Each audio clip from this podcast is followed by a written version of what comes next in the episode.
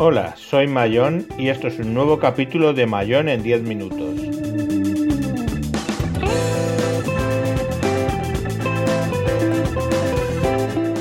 Hoy hablaremos de Linux en el escritorio.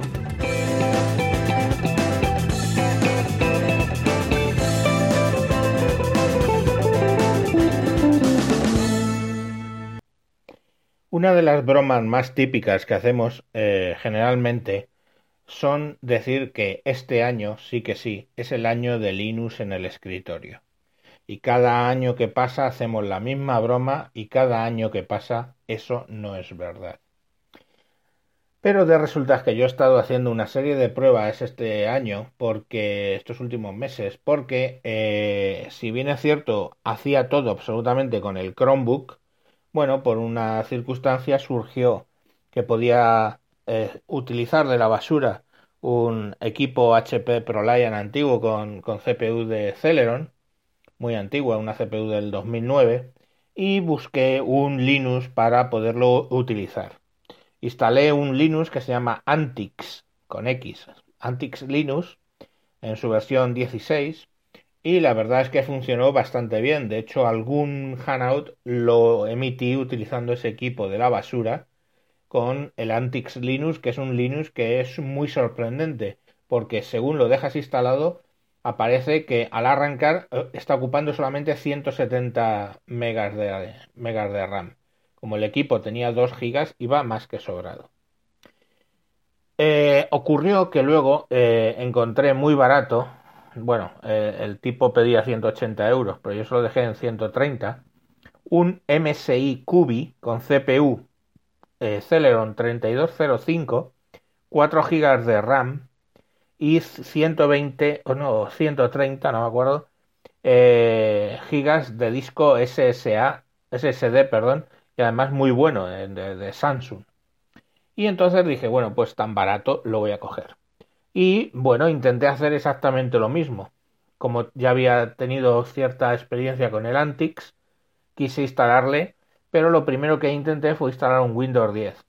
La realidad es que el Windows 10 funcionaba, pero cuando intenté utilizar algún equipo, algún programa como OpenShot para grabar vídeo y demás, el equipo se comportaba bastante mal. Entonces probé a instalarle Antix Linux y lo que había sido fácil en el, en el equipo de la basura, pues que tenía teclado físico y ratón físico, yo quería este MSI Cubi utilizarlo con mi teclado habitual eh, BT, que es eh, Bluetooth, que es el Logitech eh, K810, muy bueno, que permite seleccionar tres equipos en caliente e ir conmutando de uno a otro, y con mi trackpad, que, que es el T650 también de Logitech, con una pequeña llavecita USB que es la que hace la conexión. Bueno, ¿cuál es mi sorpresa? Que no conseguí que el Antis Linux pidiera la password a través del, del teclado Bluetooth. O sea, arranca el equipo, me pide la password en Linux y yo, como todavía no está arrancado Bluetooth, pues no podía meter la clave. Por más que hablé en foros y pregunté y miré, no hubo forma. Y ahí quedó Antis Linux relegado en ese punto. Volveré sobre el tema de los foros de Linux y la gente que está en ellos. Bueno, entonces me puse a buscar Linux, probé varios, probé Ubuntu Studio, que es una versión de Ubuntu que lleva un montón de herramientas para temas de podcasting, para temas de audio, de vídeo, etcétera, pero eh, resultaba que mm, no funcionaban la parte de los Hangouts, o sea, eh, el Linux que trae, el Linux, el Firefox que traía no admitía plugins de Hanout, Chrome no conseguí instalarlo y pues bueno, pues básicamente entre eso y que pesaba bastante salió. Probé también eh, Manjaro, no me gustó mucho. Probé Lubuntu, que sí que era lento, pero unos fallaban por básicamente no poder poner el plugin de Hangouts en el, en el Firefox que lo que hay que hacer es instalar Firefox ESR. Se instala ESR y entonces ahí sí que te deja instalar los plugins, pero hay sitios donde eh, Linux donde no es fácil hacer esa instalación o Chrome. Estuve probando, como digo, hasta incluso Ubuntu normal. Estuve usando el Ubuntu, que también ocupa muy poquito. Y al final me quedé con MX16. MX Linux, que es una variante de Antix X. Y bueno, pesa un poquito más, pero me permitió instalar Chrome, con lo cual utilizo el Hanout con Chrome y Chrome va muy ligero. No como en el Ubuntu, que lo conseguí instalar al final, pero iba muy, muy pesado, muy mal. Pues en este eh, MX16 Linux, en el de 64 bits, pues instalé Chrome y funciona de fábula. E, y, bueno, pues el única pega ahora mismo, de hecho he emitido los dos o tres últimos Hangouts con él y muy bien todo porque me controla la mesa de mezcla, los teclados inalámbricos, micrófono, no sé qué, todo lo hace bastante bien. Pero eh, me he encontrado con la pega de que, bueno, el Chrome no tiene flash, no me pregunten por qué. He estado intentando buscar en foros cómo instalarlo y no lo he conseguido. Da varias pistas, varios paquetes que te bajas y no consigo que el Chrome eh, me vea flash. Y sin embargo, el, el Firefox sí que tiene flash, pero no tiene el plugin de Hanout. Con lo cual, cuando hago Hanout tengo que usar Chrome. Cuando quiero hacer algo de flash, tengo que utilizar el Firefox.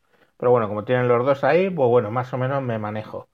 El Firefox eh, no SR, el normal, bueno, pues básicamente eh, tiene flash y funciona porque yo uso, por ejemplo, mucho el pix, pixlr.com barra editor para editar fotografías, porque sí, ya me he acostumbrado a él, yo sé que podría estar usando GIMP offline y todo ese tema, pero bueno, pues es el que me gusta y el que utilizo. El problema es que luego vas a los foros a preguntar cosas, ¿no? Pues al final mi, mi, problema no era tan complejo, era con el teclado Bluetooth, era conseguir modificar el procedimiento de arranque del Linux para introducir ahí los scripts de arranque de, de Bluetooth. La cuestión cuál es? Que no hay nada prácticamente de ninguno de los Linux medianamente documentado de cuáles son los procesos de, arranque, cuáles los scripts de arranque, su orden, cómo modificarlos, en fin, cosas que, por ejemplo, y a ver, yo no soy un novato, me he tirado 25 años de analista de sistemas antes de pasar a otras cosas en mi profesión. Y era analista de sistemas de Solaris, era analista de sistemas en HPUX, era analista de sistemas en AIX, y si tú buscas en internet proceso de arranque Solaris, te encuentras una página donde paso a paso de documentación, donde paso a paso te explica cuál es el proceso de arranque de un Solaris. Lo mismo ocurre con AIX o HPUX. Son Linux, o sea, perdón, son Unix comerciales y está todo descrito al detalle. Pero en Linux no pasa eso. Y además cada Linux es de su padre y de su madre y monta los sistemas de arranque como Dios les da a entender.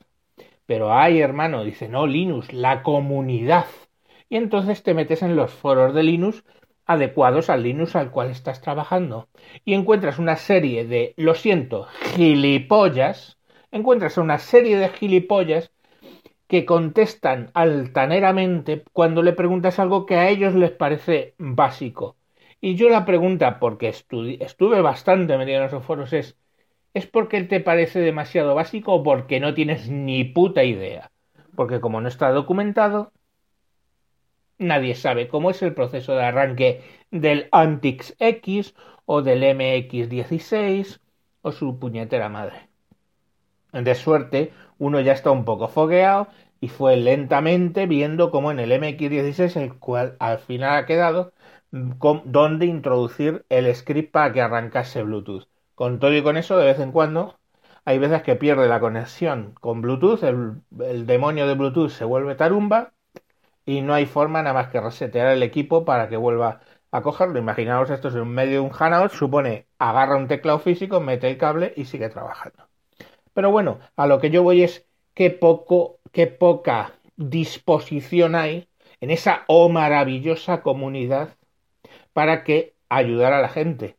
En preguntas no son fáciles como decir, ay, el usuario root, o sea, no son cosas básicas, no, son cositas un poco más profundas lo que he preguntado yo y o bien o no lo sabían y se iban por peteneras, o son así. A la segunda pregunta, ah, ya eres un no sé qué, un lamer y su puta madre.